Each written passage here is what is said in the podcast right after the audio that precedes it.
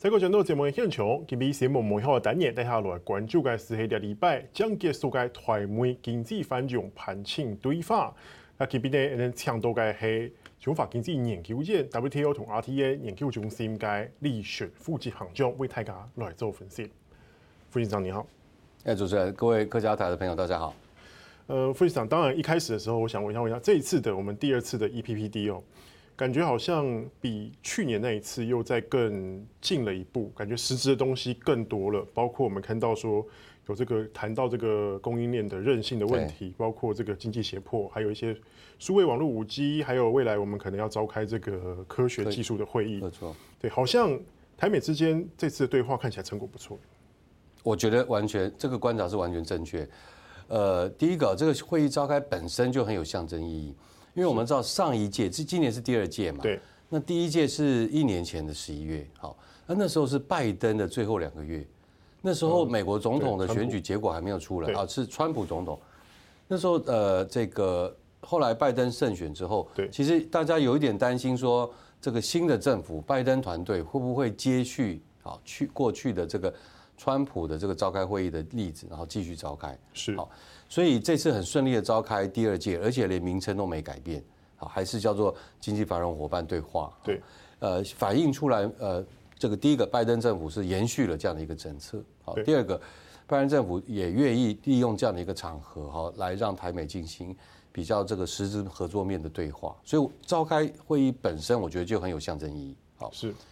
那第二个是这一次的会议跟我们大家可能比较熟悉的所谓 TIFA 是好，就是贸易与投资架构会议比较不一样，因为你看我们这次的会议是我们我方是这个经济部长、科技部长，那对方是这个美国国务院负责这个经济发展的这个次卿，好，就等于是他们呃好几个这个所谓副呃外交部长之一了哈，所以它是一个比较在呃比较重点在产业合作。跟这种这种科研互动的，好，他跟那个 T TIFA 是谈判两个谈判的团队坐在一起，很性质就很不一样，好。那第三个就是您刚刚讲到，就是那个实质议题，好，对，呃，这个呃供应链韧性，现在大家常常听到，那当然是台美，尤其是美国非常在意的一点。那台湾是美国主要的供应者，他当然要跟我们协调，希望我们能够配合。那比较特别的是这个经济胁迫，哦，现在是讲美国没有碰到。美国不是主要的经济胁迫受害者，可是美国的盟邦，好，从加拿大到澳洲，好，到台湾，都有，甚至欧呃欧盟最近的立陶宛，对，都有面对呃，主要是来自中国的经济胁迫问题。所以美国之前呃前一阵子一直在强调，就是说他希望大家可以坐下来协调，因为他说个别国家面对中国力量都不大，但是如果我们团结起来，有一个协调一致的，对，会。他们认为会有效的去呃降低中国大陆使用这种经济胁迫手段的这种这种可能性。好，所以呃这就是为什么这次我们这个 EPBD 也把就是经济繁荣伙伴对话也把经济胁迫当成一个对话的重点。总而言之，这次的四个主题都蛮契合当下美国很在意的优先的政策领域，还有台湾现在面临到贵最关心的议题。没错，没错，所以是非常。我觉得蛮平衡的，好，对对双方的这个关切跟利益都是有帮助的。是，可是当然有提到这次好像蛮重点是摆在这个供应链的部分吼，尤其呃包括说产业界好像也蛮希望说经济部能够帮忙开路，希望能够争取到这个到美国更好的投资环境。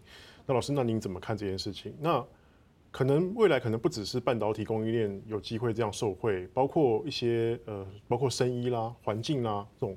呃，对未来绿能产业是不是都是未来我们可以观察重点？完全没错。这个呃，现在美国要重建它的制造业，好，那它这个重建的过程里面会需要很多的伙伴，台湾会是最核心的伙伴之一。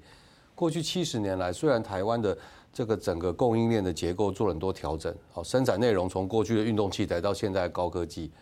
然后生产地点现在也慢移，从从中国又往东南亚移动。可是坦白讲，台湾基本还是一个美系供应链的重要成员，七十年来变化不大。好，呃，所以美国要重建这个制造业，第一个想到长期合作、有信任感的伙伴当然是台湾。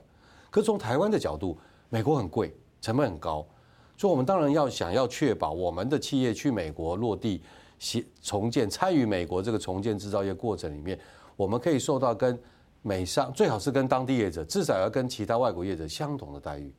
我在谈的待遇包含了租税的诱因啊，其他这种优惠，或者说这种人员移动上面的特别安排，我们希望能够最少好比照这个呃各国在美国投资的这个情况。那所以这里面有非常多的资讯需要去跟美国确认，还有很多的这个意愿要跟美国呃强调我们有什么时间、什么情况下我们是不是碰到一些呃好像不公平的待遇等等的哈。所以我想这个是为什么呃供应呃就是供应链韧性是美国关键，也是台湾关键。我们的关键角度不大一样，但是我们的目标是是共同。强调这个韧性是因为。这一次疫情的关系吗？打乱了美国整个供应链吗？其实让各国其实都吓到了，不管是美国或我们。呃，可以这么说，应该这样讲好了。从这个川普时代，好，呃，一个最重要的关键改变就是美中之间的基本态度改变。过去呢，美国视中国大陆为这叫做这个战略合作伙伴，OK，那所以所有的 iPhone 都在合作伙伴家里制造，没有问题。可是现在美国重新定义了，他认为中国不但是一个伙伴。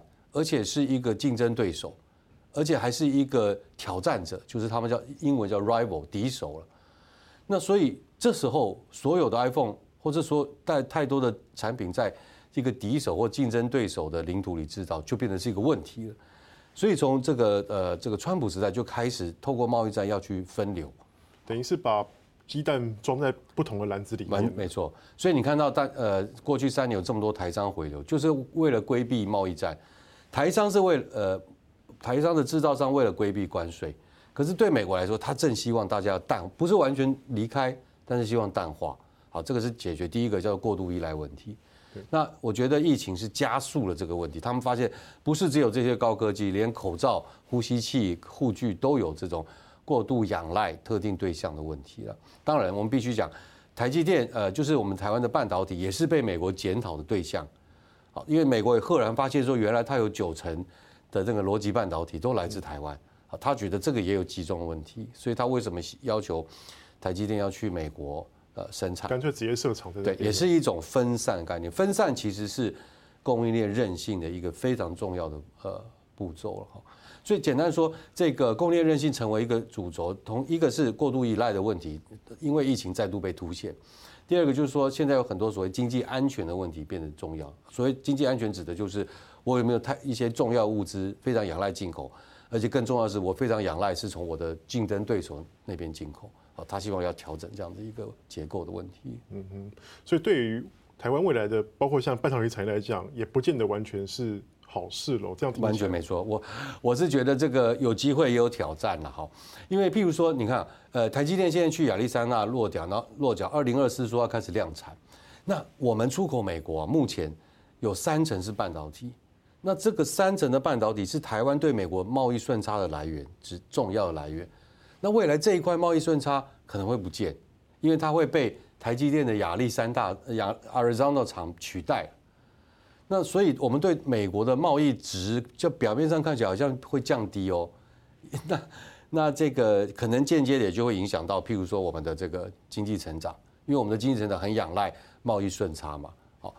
好，总体来说，台湾没有变少，我们只是从呃用投资取代了进出口而已。可是从这个账面上来看，我们的贸易好像有衰衰减，这是对美国。呃，很快的，我猜台积电也要宣布对。呃，日本已经宣布了嘛，然后对这个欧洲恐怕也要设厂，所以我们是对这几个主要市场可能出口都会衰退，OK，至少在表面上。那那所以，我刚才说这其实是有挑战的，我们可能会需要有新的产业去补起那个发展动能。是老师，那另外最后就是有一点时间，我想再讨论一下说，呃，这次的台美对话当中，其实也有探讨说明年可能要办首届台美双边科学技术的会议，对，可能包括这个。呃，五 G 的安全啊，包括这些科学技术的问题，那对于双方来讲，又是一个什么样的实质的进展吗？好，我想这一步非常重要。其实台湾过去几十年来，哈，呃，美国以及日本了哈，部分日本，绝大部分是美国，一直都是台湾这个呃科技研发的主要的来源跟合作伙伴啊。我们很大部分人才也都是在美国体系训练的。那对美国来说，他要重振制造业，他们的检讨结果发现，他的 R&D 就是研发人才严重不足，理工人才严重不足。好，所以呢，这样的一个会议，再度的反映出双方符合双方的需求。我们希望维持跟我们最重要的科研的合作伙伴的继续对话。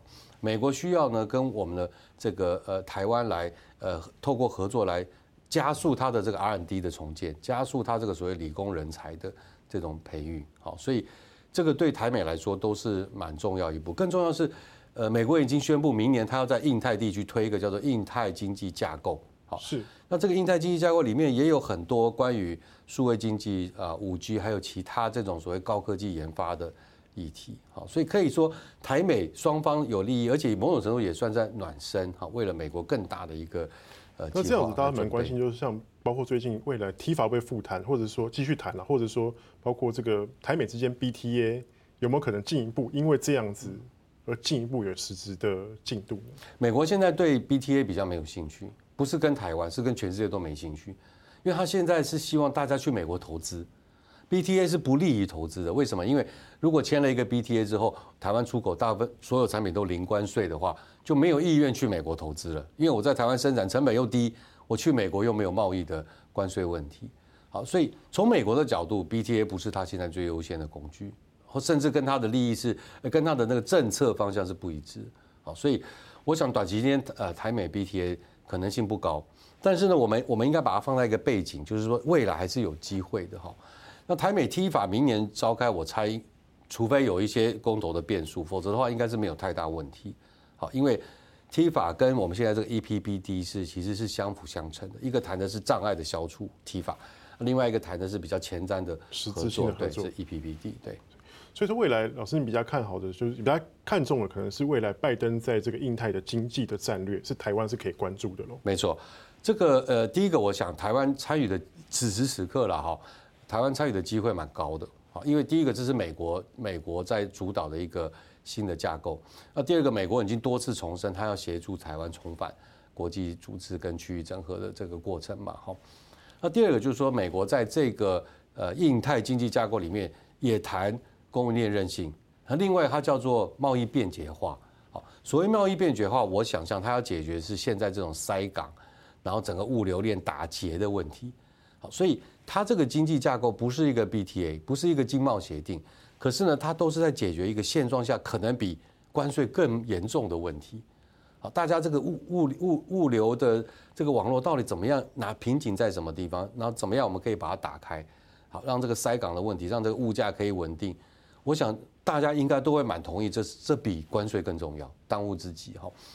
那这个呃，我觉得美国现在开始当然要寻找潜在要去参加这个呃印太这个呃架构的伙伴的哈。那那对台湾来说，其实台湾不管是在数位经济、五 G 到供应链韧性，大概都是美国不可或缺的伙伴。